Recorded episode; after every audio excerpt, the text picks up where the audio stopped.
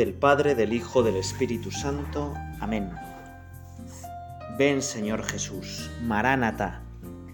Cielos lloved vuestra justicia, ábrete tierra, haz germinar al Salvador. Oh Señor, pastor de la casa de Israel, que conduces a tu pueblo, ven a rescatarnos por el poder de tu brazo. Ven pronto, Señor. Ven, Salvador. Oh sabiduría, salida de la boca del Padre, anunciada por profetas, ven a enseñarnos el camino de la salvación. Ven pronto, Señor, ven, Salvador.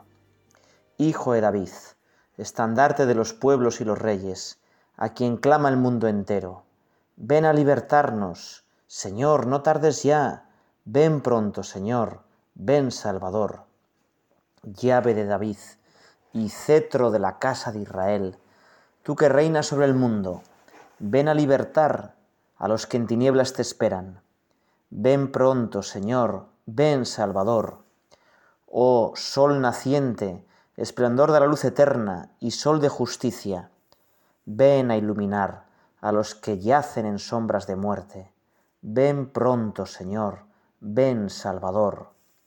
Rey de las naciones y piedra angular de la Iglesia tú que unes a los pueblos, ven a libertar a los hombres que has creado. Ven pronto, Señor, ven, Salvador. Oh Emanuel, nuestro Rey, Salvador de las naciones, esperanza de los pueblos, ven a libertarnos.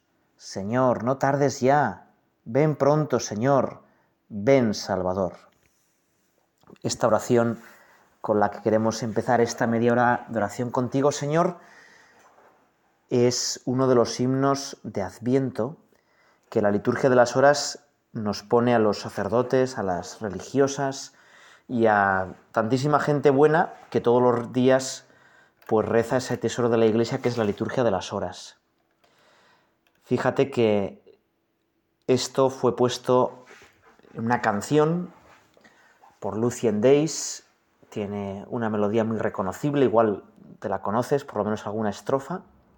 Y si te has fijado, son siete estrofas que van repitiendo, ven pronto, Señor, ven Salvador. Y cada una de esas siete estrofas le pone como un título a Jesús.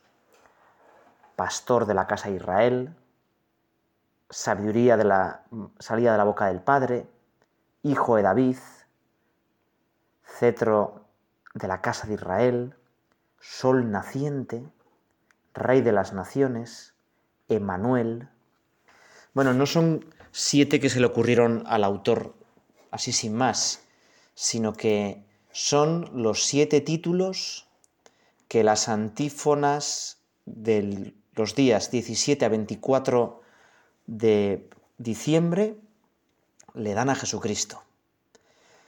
Esos días se suelen llamar los días de la O, porque todos es oh sabiduría, oh Señor, oh raíz, oh llave, oh sol que nace de lo alto. Y entonces esos siete días es como un pequeño sprint final en el adviento. Igual que, bueno, pues cuando llega los corredores, llega ya último kilómetro, ¿no? Pues ya se dejan todo, dejan la piel, ¿no? O un equipo de fútbol que ya está en el tiempo de descuento, va perdiendo, bueno, y sube hasta el portero a rematar, ¿no? Tal, si te meten, ¿qué más da, no? ¿Eh? Bueno, pues algo parecido nosotros. Nosotros queremos hacer como un sprint final en estos días de Adviento, ahora que me estás escuchando ya casi en las inmediaciones de la Navidad, y queremos, le decimos a Jesucristo estas siete invocaciones. Son breves oraciones dirigidas a Cristo Jesús que condensan el espíritu del Adviento y la Navidad. Son la admiración de la Iglesia ante el misterio de un Dios hecho hombre. Y de ahí sale el O. Es más, como cada día lo vamos entendiendo mejor que necesitamos a Jesús, pues le decimos, venga, ven Señor, ven. Esto es una tradición muy antigua ya desde el siglo VII. Y en estas antífonas se canta a Cristo, esperado por todos los pueblos, y sobre todo lo que se recalca es que te necesitamos, Señor, que sin ti, qué poco podemos. Y nos ponemos sobre todo de la mano de la Virgen, ¿eh? de la Virgen de estos días, la Virgen ya grávida, ya embarazada, a punto de dar a luz. En ese largo viaje hacia Belén, con un montón de incomodidades, pero con una esperanza y una ilusión increíble. Así queremos ser nosotros. Y a esa Virgen se le llama la Virgen de la O. Hay en Pamplona una plaza de la Virgen de la O. Yo decía, pero esto qué raro, ¿no? ¿Y por qué no la Virgen de la A? Y la E, y la I, y la J, ¿no? Claro, es de por estas antífonas.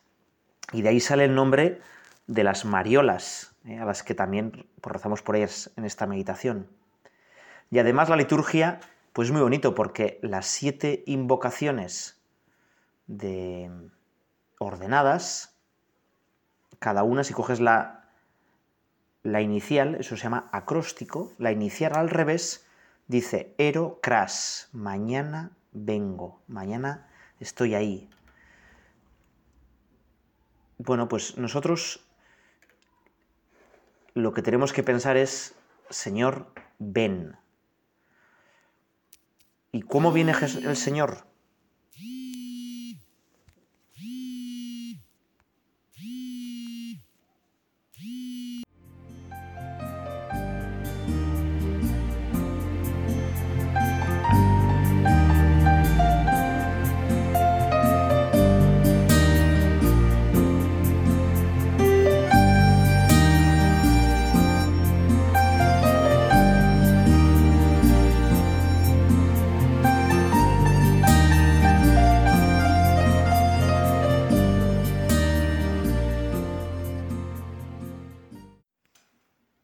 Adviento lo solemos traducir como venida, pero es mucho más que venida, es presencia, es llegada.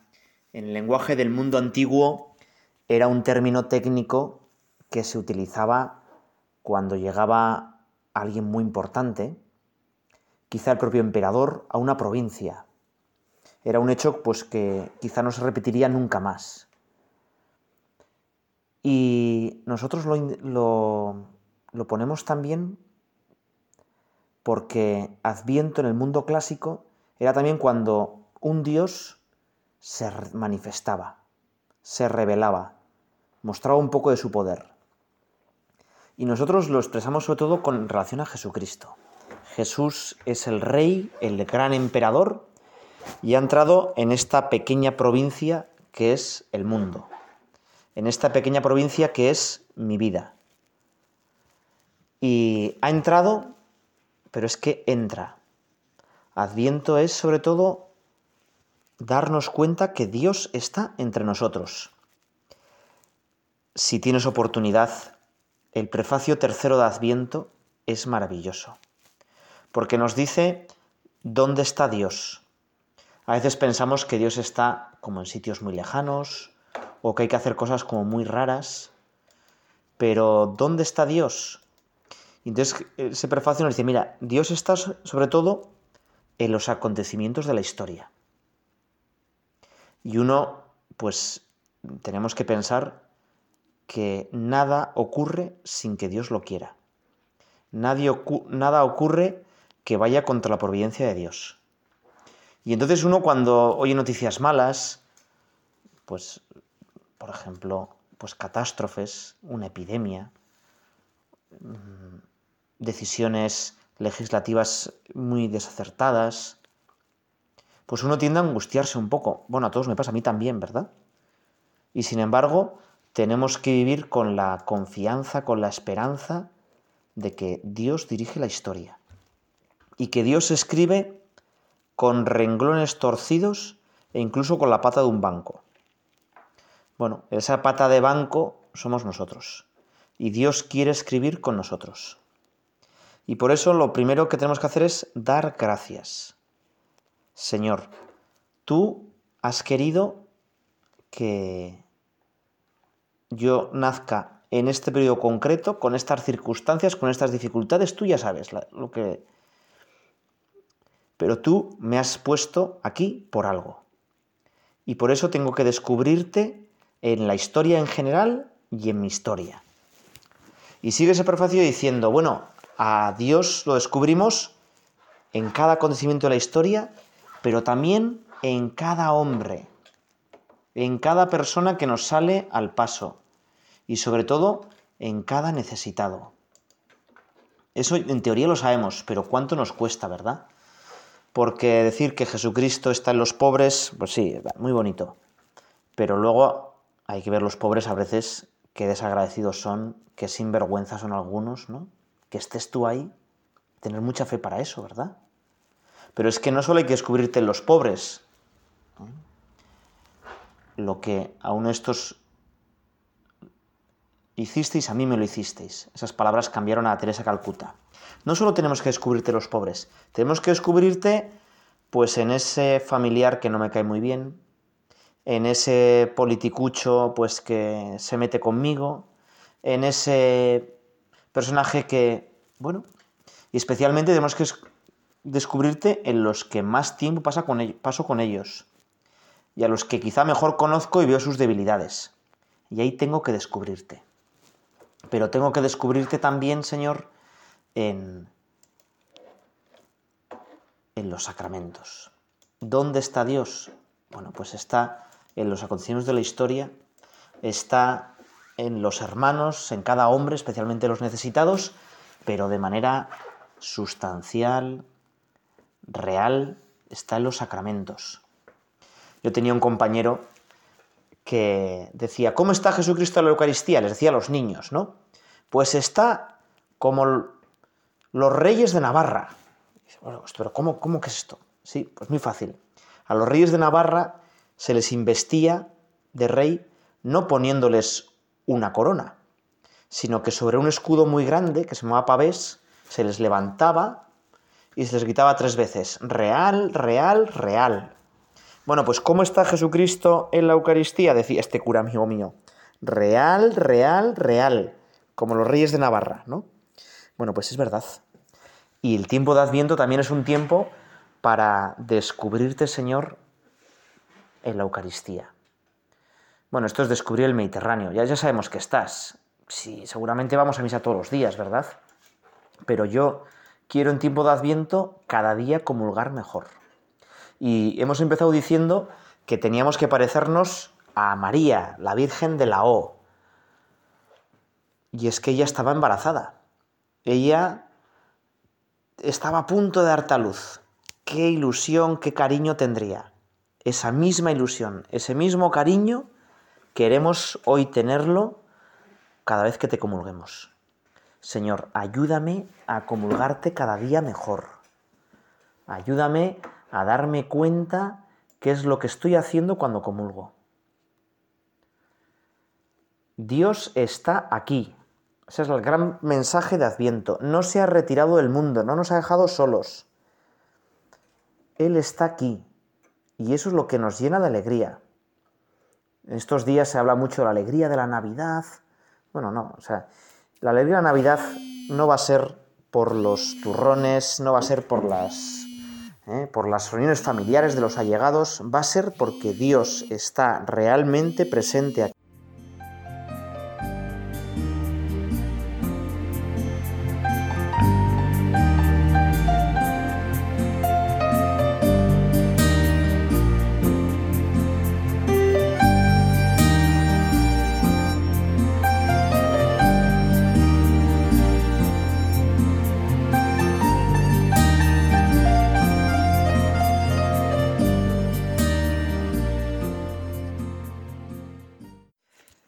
Dice Benedicto XVI que Adviento, además de venida, de presencia, de llegada, también puede ser visita.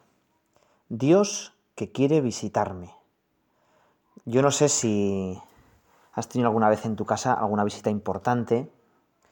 Nosotros en la escuela, cuando llega la inspectora a hacer la visita, bueno, pues se pone la escuela perfecta, ¿no? Es decir, hay que preparar muy bien la escuela, no voy a ser que... Y entonces se limpia todo, se pone especialmente, especial interés, se dice a los niños, oye, mañana llega la inspectora. Bueno, eh, Dios no nos visita como un inspector, sino que nos visita como la presencia más cercana y más cálida. El problema es que muchas veces no tenemos tiempo para esa relación personal con Dios. Por eso, este tiempo en el que ha habido un parón en nuestra vida, hemos cambiado rutinas, quizá nos ha enseñado que lo importante no es el ser, perdón, perdón, ser justo al revés. Lo importante no es el hacer cosas, sino el ser. Y en Adviento es un tiempo para que nos demos cuenta de que tenemos sobre todo que ser, no tanto hacer cosas. Nos decía Benedicto XVI, en la vida cotidiana todos experimentamos que tenemos poco tiempo para el Señor y también poco tiempo para nosotros. Acabamos dejándonos absorber por el hacer. No es verdad que con frecuencia es precisamente la actividad lo que nos domina. La sociedad con sus múltiples intereses lo que monopoliza nuestra atención. Lo curioso es que cuando hacemos muchas cosas nos agotamos, ¿verdad? Y en vez de descansar en el Señor, lo que descansamos es pues haciendo otras cosas diferentes, con el ocio, con todo tipo de diversiones. Adviento es una llamada a volver a Dios, a volver a Jesús, a que no nos arrollen las cosas. Y por eso este tiempo litúrgico fuerte pues nos invita a detenernos, a estar en silencio, a captar una presencia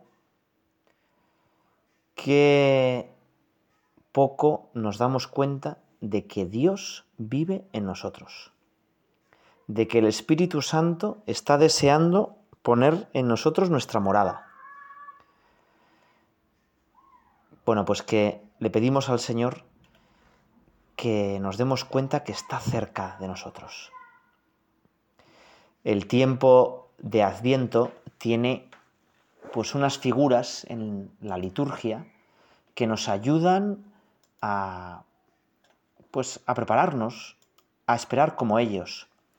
Quizá la primera figura es Isaías. Todas las primeras lecturas del tiempo de Adviento quitando alguna pequeña excepción, son de Isaías.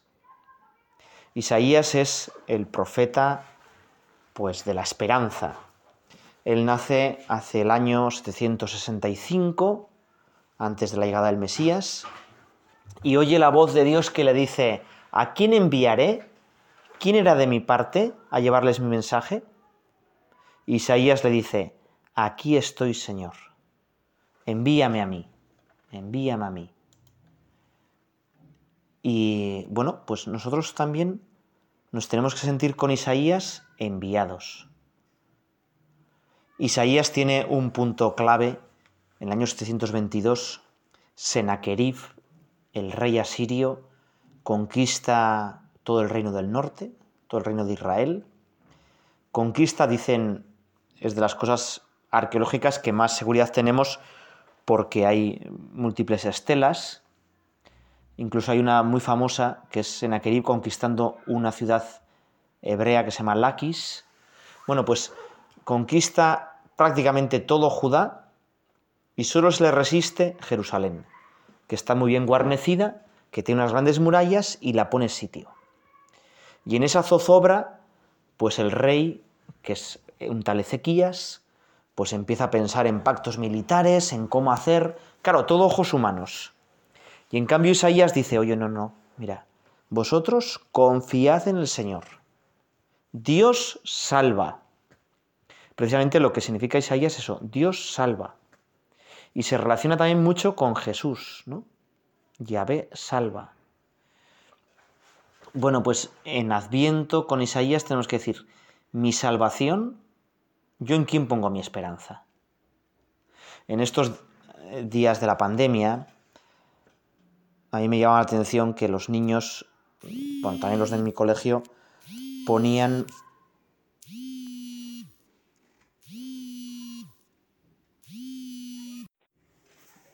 en los que ponía todo va a salir bien, todo va a salir bien. Claro, todo va a salir bien, pero por mis fuerzas porque es un deseo casi pelagiano, porque somos muy guapos y muy bonitos, o porque Dios nos va a salvar. Entonces, eh, además, Isaías dice que tenemos una señal, que tenemos una señal que es la Virgen concebirá y dará luz un niño, el que le llamarán Dios con nosotros, Emmanuel.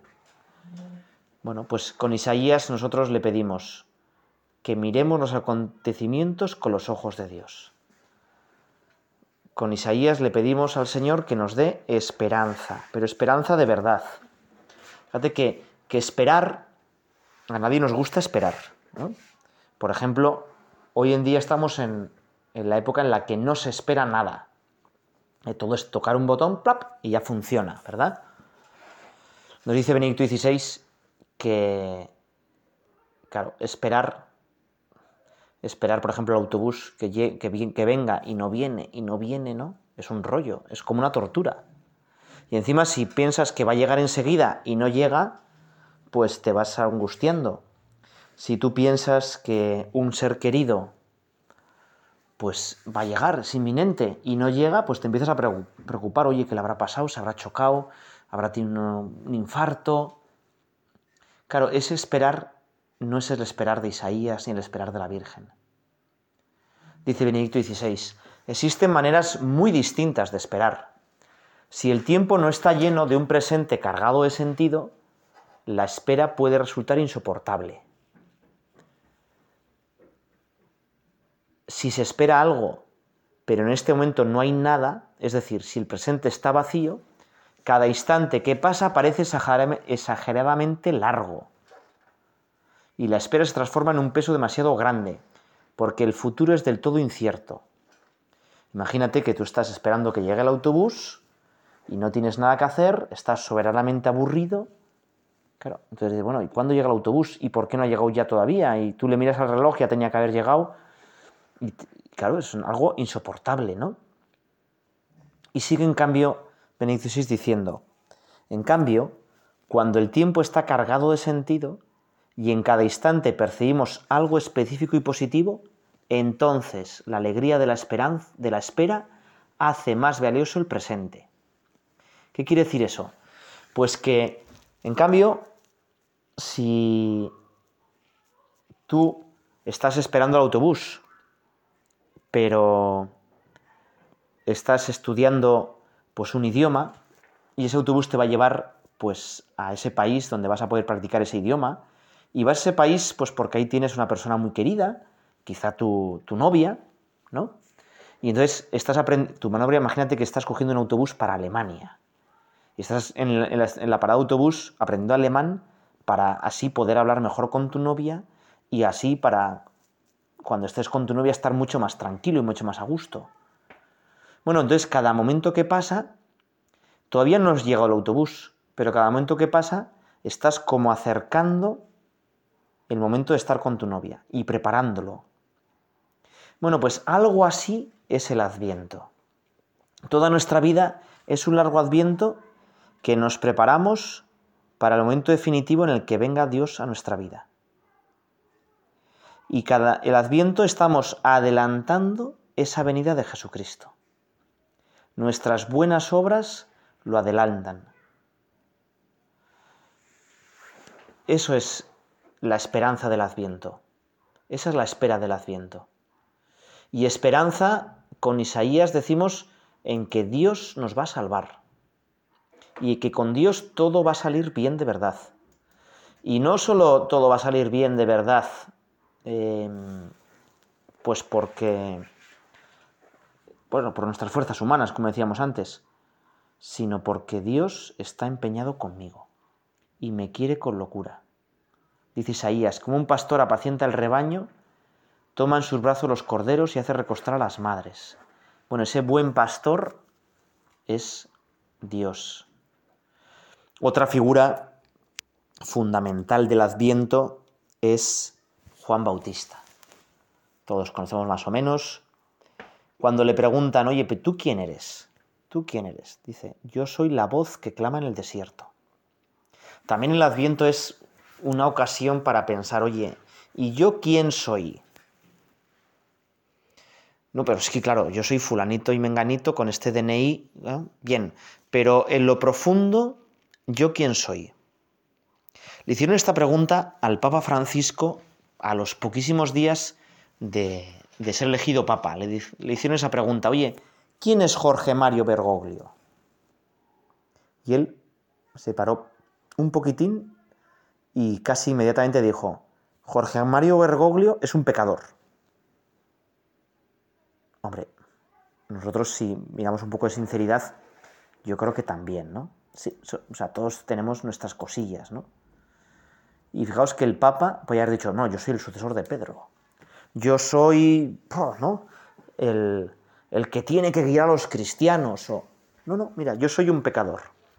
Pero el Papa enseguida dijo, soy un pecador en que que Dios ha elegido, que Dios ha puesto sus ojos en él. Qué definición más bonita de un cristiano. Un cristiano es alguien que está salvado. Hay un programa de Jordi Évole en la sexta que su título es lo que nos define a los cristianos. Salvados. ¿eh? Somos salvados. Bueno, pues Juan decía, yo soy la voz, la voz que clama en el desierto. También a veces en el desierto de nuestra sociedad, tanta gente que pasa de Dios, necesitamos voces que anuncien a Jesucristo. Y cada uno de nosotros tendría que ser un pequeño Juan Bautista que prepare el camino al Señor. ¿eh?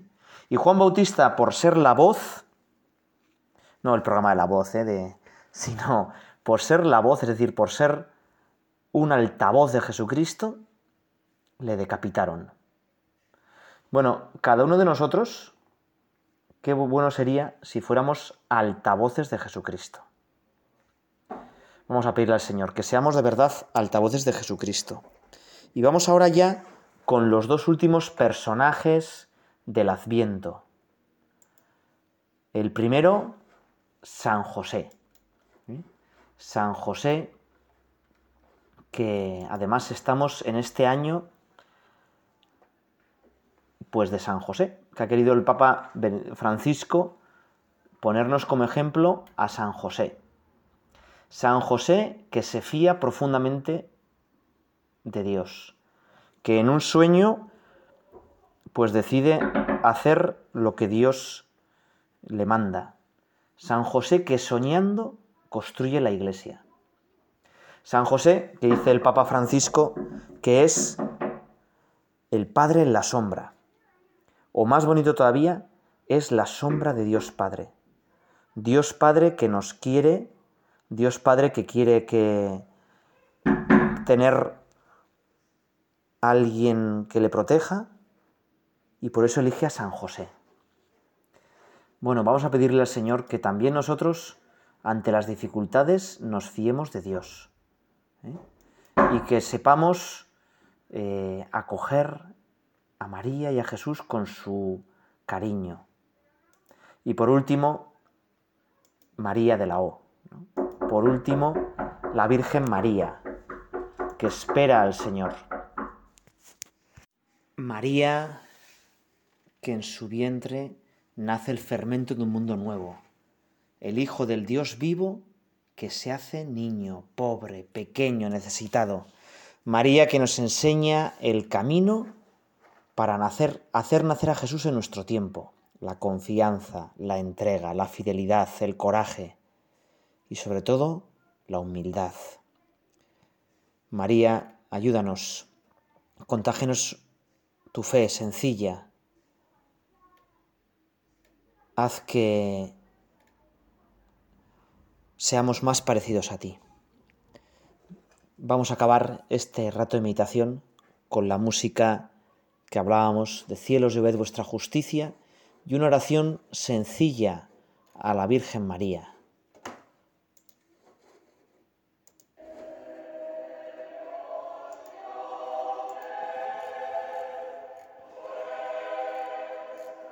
María de Nazaret, Madre de nuestro Señor, compañera de nuestras marchas, ven a visitarnos.